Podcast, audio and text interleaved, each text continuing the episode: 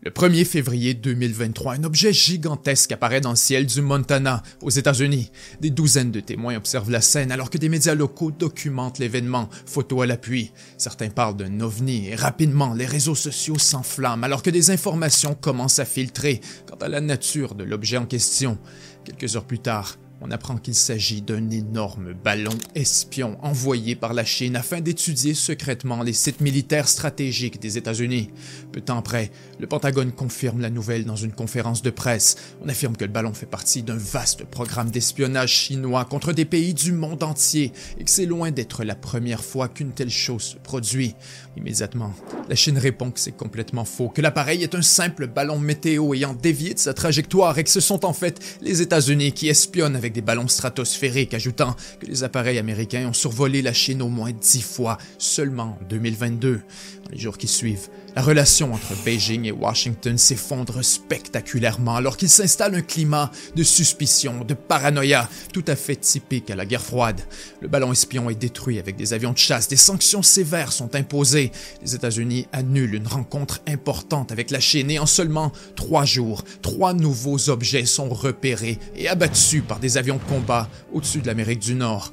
Évidemment, l'épisode attire l'attention du monde entier alors que nombre d'experts sont stupéfaits autant par l'audace du gouvernement chinois que par l'inaction du gouvernement américain. Aujourd'hui, on commence enfin à connecter les points et à comprendre que des mensonges énormes ont été servis au public de manière à cacher des éléments clés du récit qui changent complètement le narratif autant au niveau stratégique que politique. Dans ce documentaire, je vous propose de revenir en détail sur la fameuse histoire du ballon chinois afin de mieux comprendre ce qui s'est véritablement passé dans les coulisses et pourquoi la version officielle est aussi loin de la vérité. C'est un récit absolument fascinant de projets secrets, d'espionnage, de missions clandestines et de courses aux armements entre les grandes puissances. Bienvenue à 7 jours sur Terre.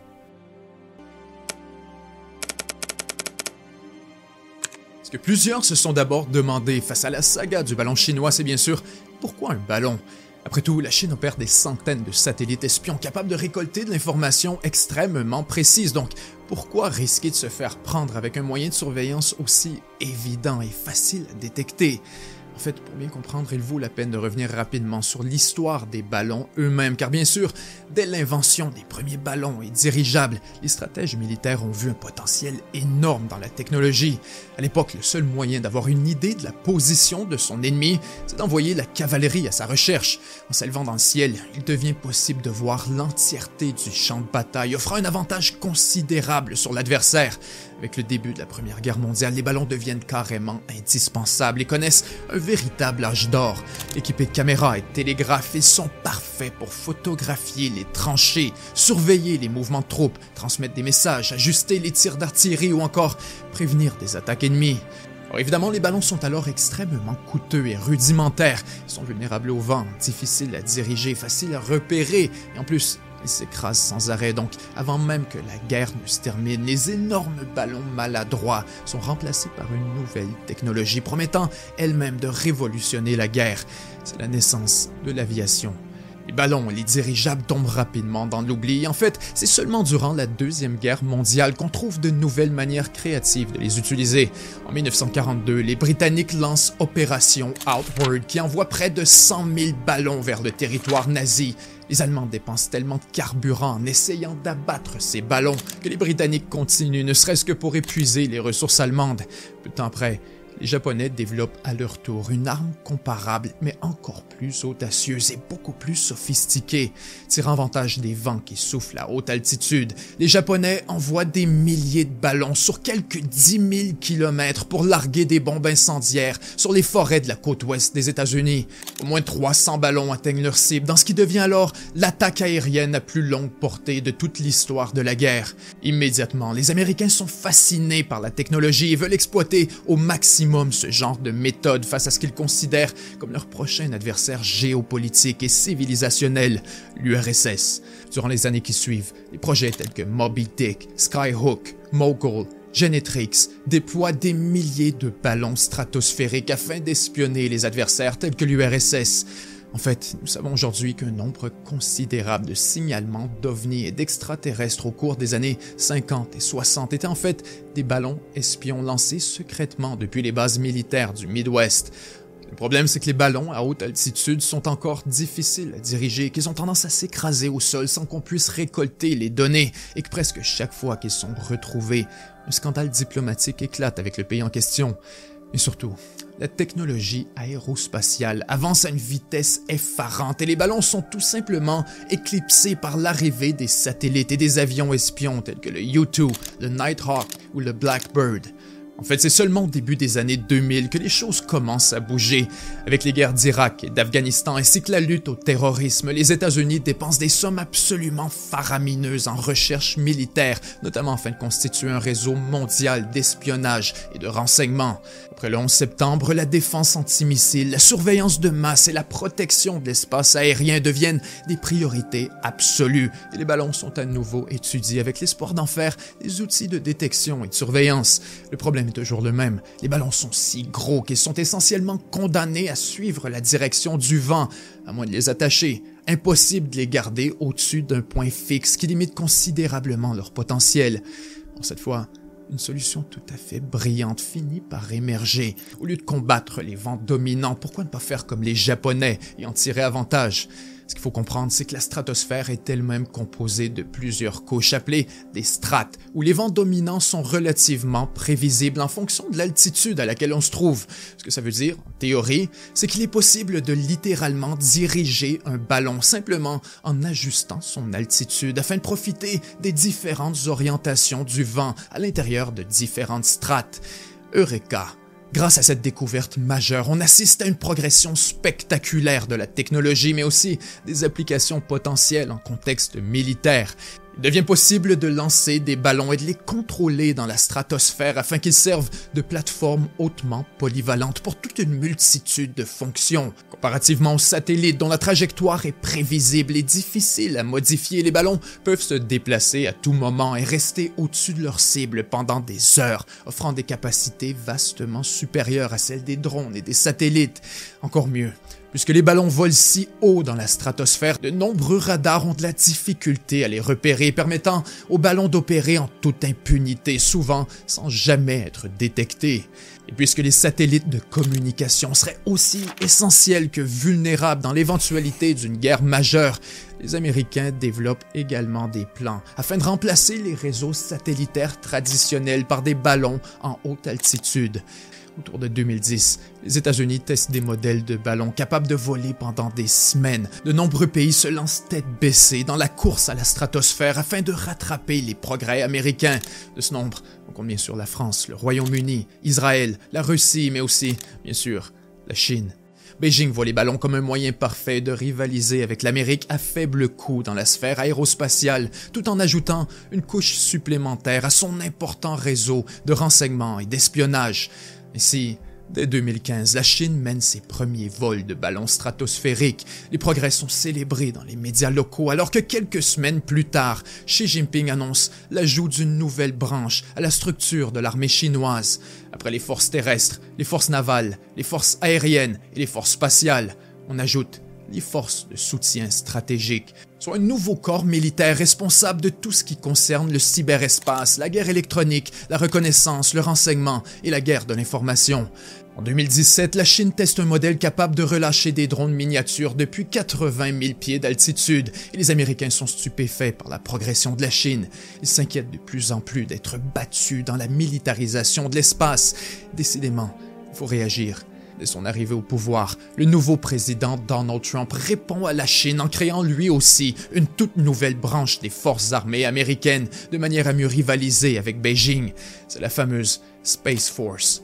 Washington lance alors de nombreux programmes secrets afin d'employer les ballons à des fins stratégiques. Le programme ALTA cherche à prédire les vents à haute altitude à travers l'intelligence artificielle. Le programme Cold Star cherche à espionner et surveiller les ennemis à travers les ballons stratosphériques. Et enfin, le programme Tripwire cherche notamment à repérer et détruire les ballons espions. En 2019, des lumières blanches étranges survolent la ville de Kansas City alors que des dizaines de témoins sont convaincus de la présence d'un ovni. Un peu plus tard, on apprend que les fameuses lumières étaient en fait des ballons espions développés par l'Agence américaine de recherche en projet de défense avancé, DARPA. Peu temps après, les États-Unis annoncent avoir déployé 25 ballons espions afin de survoler les grandes villes américaines et tester de nouvelles technologies de surveillance de masse. Toujours en 2019, l'armée américaine ébruite un plan pour employer des ballons stratosphériques comme vaisseaux mers afin de relâcher des milliers de drones miniatures et de capteurs passifs directement en territoire ennemi encore plus. Dès 2020, un développement peu connu du grand public vient complètement changer la donne, alors que les Américains introduisent à travers la Space Force une arme portative et hautement secrète permettant de brouiller les satellites ennemis à la commande d'un simple bouton. Ce que ça veut dire, c'est que les satellites espions chinois sont essentiellement aveugles au-dessus de nombreuses cibles américaines. Plus que jamais, la Chine doit accélérer le développement de son programme de ballons. De 2019 à 2022, les incidents impliquant des ballons non identifiés deviennent presque la routine au sein de l'armée américaine. Les vols se multiplient particulièrement autour des côtes d'Hawaï alors que des avions de chasse sont dépêchés à plusieurs reprises pour identifier des ovnis. En 2020, on apprend que des ovnis détectés près de la Virginie étaient en fait des ballons militaires de brouillage radar déployés par la Chine. Un ballon s'écrase au large d'Hawaï à l'été 2022, les États-Unis examinent les débris et confirment hors de tout doute qu'ils sont la cible d'un programme d'espionnage chinois à partir de ballons stratosphériques. Ces ballons sont notamment capables de mener de l'espionnage électromagnétique ou Signals Intelligence, permettant d'absorber comme une éponge les ondes en tout genre dans un certain rayon.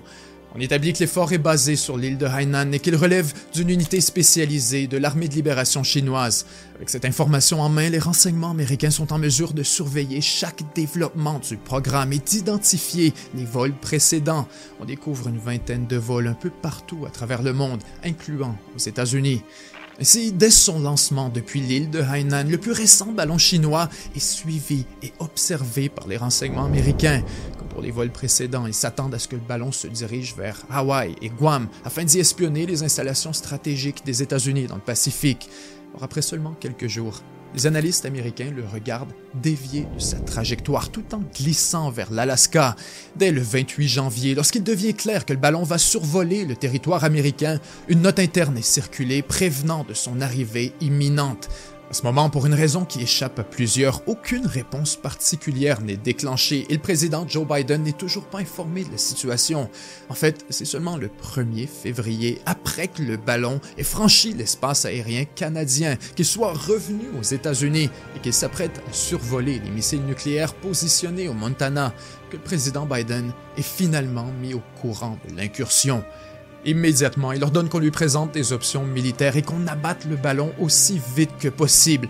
Or, l'opération doit rester absolument secrète. S'il fallait que la population apprenne que les Chinois font voler des ballons espions au-dessus des États-Unis, ce serait une crise diplomatique garantie. Les Américains tentent au contraire de détendre la relation avec la Chine.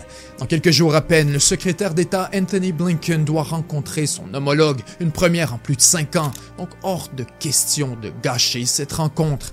Des avions espions type U-2 sont déployés afin d'observer l'appareil. Un pilote prend alors un selfie avec le ballon chinois, une image qui devient rapidement célèbre au sein du Pentagone.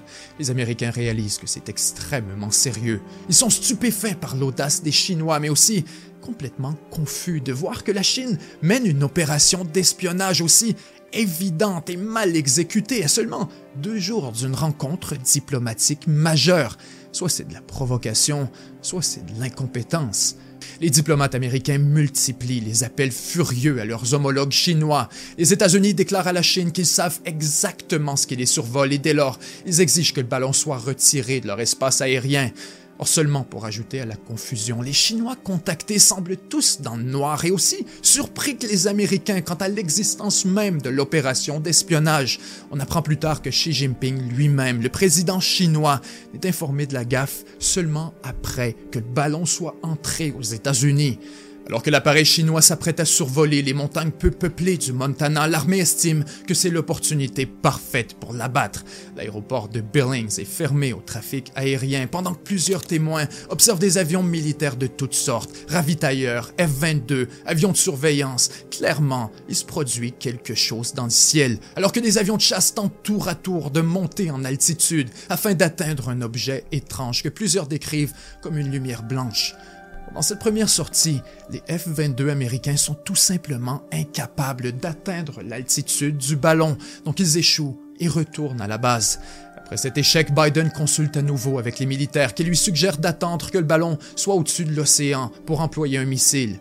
Encore une fois, les choses doivent rester secrètes. Le problème, c'est que le ballon est extrêmement difficile à cacher. Beaucoup de gens ont été témoins de l'opération militaire et certains y ont même participé. En quelques heures, les détails de l'opération commencent à couler dans les médias locaux ainsi que sur les réseaux sociaux, images à l'appui. Les images sont impossibles à nier. La Maison-Blanche est au pied du mur. Il faut offrir une explication officielle afin de reprendre le contrôle du narratif. Et vite. Quelques heures plus tard, la chaîne NBC annonce en exclusivité, à travers des sources officielles, que l'armée américaine surveille activement un ballon espion chinois survolant les États-Unis. Peu de temps après, le Pentagone confirme la nouvelle dans une conférence de presse, jetant la lumière sur un vaste programme d'espionnage chinois, affirmant que les États-Unis ont pris la décision délibérée de ne pas abattre le ballon et de le laisser poursuivre sa mission, supposément pour des raisons de sécurité aucune mention de l'opération ratée pour l'intercepter. On dit que le Pentagone et la Maison-Blanche sont inquiets de créer des débris. Immédiatement, plusieurs sourcils. Pourquoi ne pas simplement évacuer une zone limitée? Pourquoi laisser le ballon traverser les États-Unis? Surtout, si ce n'est pas la première fois que ça se produit, pourquoi informer le public seulement aujourd'hui? La réalité, c'est que la Maison-Blanche avait fermement l'intention de garder toute l'histoire dans le plus grand des secrets, afin de bien sûr protéger les relations avec la Chine, mais aussi d'éviter une humiliation très publique de la défense aérienne américaine. Les conseillers de Joe Biden se réunissent afin de réfléchir à une stratégie. D'abord, ils conviennent que la rencontre devra être annulée, mais surtout qu'il faudra autant que possible attirer l'attention vers le rôle de la Chine afin de reprendre le contrôle du narratif. Dès le lendemain, les proches de la Maison-Blanche multiplient les sorties médiatiques et les fuites contrôlées, bref, en plus de 40 pays sur la question du ballon afin de rallier des appuis. Pendant tout ce temps, le ballon est un véritable embarras pour les Américains alors qu'ils survolent lentement le pays de manière presque nonchalante, comme pour narguer les États-Unis. C'est seulement le 4 février, après plusieurs jours dans l'espace aérien américain, que le ballon espion est enfin abattu par un missile décoché depuis un avion de combat de type F-22. Frank one,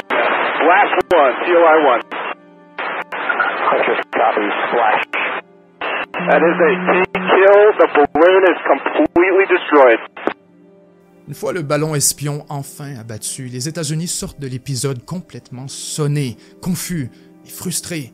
La crédibilité de l'armée et de la défense aérienne des États-Unis est sérieusement remise en doute. Après le désastre du 11 septembre, il est absolument choquant de constater la facilité avec laquelle un adversaire peut pénétrer sans autorisation dans l'espace aérien américain. Dans les jours qui suivent, les États-Unis ajustent leur système de radar afin de s'assurer qu'il n'y a aucun autre ballon. Et soudainement, ils en voient partout en trois jours, trois nouveaux objets volants non identifiés sont abattus par des avions de combat dans une réaction aussi hystérique que politique. Le 10 février, en Alaska, le 11 dans le nord canadien et le 12 près des Grands Lacs. Tout indique que ce sont de simples ballons météo. On apprendra plus tard qu'au moins un de ces objets était en fait un simple ballon amateur de type Pico appartenant à la brigade des ballons à bouchons du nord de l'Illinois.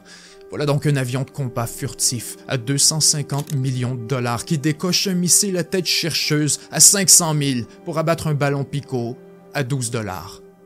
On peut tirer plusieurs leçons de l'épisode fascinant du ballon chinois. D'abord, ça nous permet de constater toute l'étendue de ce qui est caché au public en matière de renseignement, d'espionnage, mais aussi de relations entre les grandes puissances. Ça démontre à quel point la communication est mauvaise entre Beijing et Washington, à quel point un simple ballon ayant dévié de sa trajectoire peut créer un incident diplomatique et militaire. Et encore pire, ça démontre de manière explicite et terrifiante à quel point la communication est mauvaise à l'intérieur de la Chine elle-même.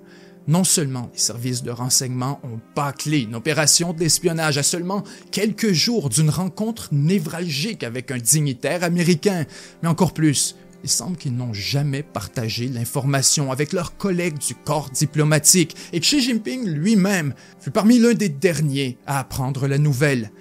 C'est un manque de coordination si grotesque, si embarrassant, qui semble presque délibéré. Pour certains, il est tout à fait possible que l'incursion du ballon chinois soit l'œuvre volontaire d'une faction politique opposée à la tentative de rapprochement avec les États-Unis. Une chose est sûre, si l'objectif était de saboter la détente entre les deux puissances, eh bien on peut dire mission accomplie. Alors que les relations entre Beijing et Washington prennent une fois de plus des airs de guerre froide, avec toute la paranoïa, la suspicion et l'hystérie qui vient avec. Chers amis, c'est un plaisir immense de travailler sur des dossiers de la sorte, puisqu'ils en disent extrêmement long sur le monde qui nous entoure, ainsi que sur la manière dont il fonctionne. Bien sûr, si un média indépendant comme le nôtre est en mesure de traiter de sujets de la sorte et de remettre en doute la version officielle, bien c'est strictement grâce à l'appui de nos milliers de membres exclusifs qui contribuent mensuellement à 7 jours sur Terre pour aussi peu que 1 dollar ou 1 euro par mois. Croyez-moi, chaque contribution fait une différence et en plus, vous débloquerez l'accès à plus d'une heure de contenu exclusif et d'accès en direct à chaque semaine. C'était Benjamin Tremblay et 7 jours sur Terre. À la semaine prochaine.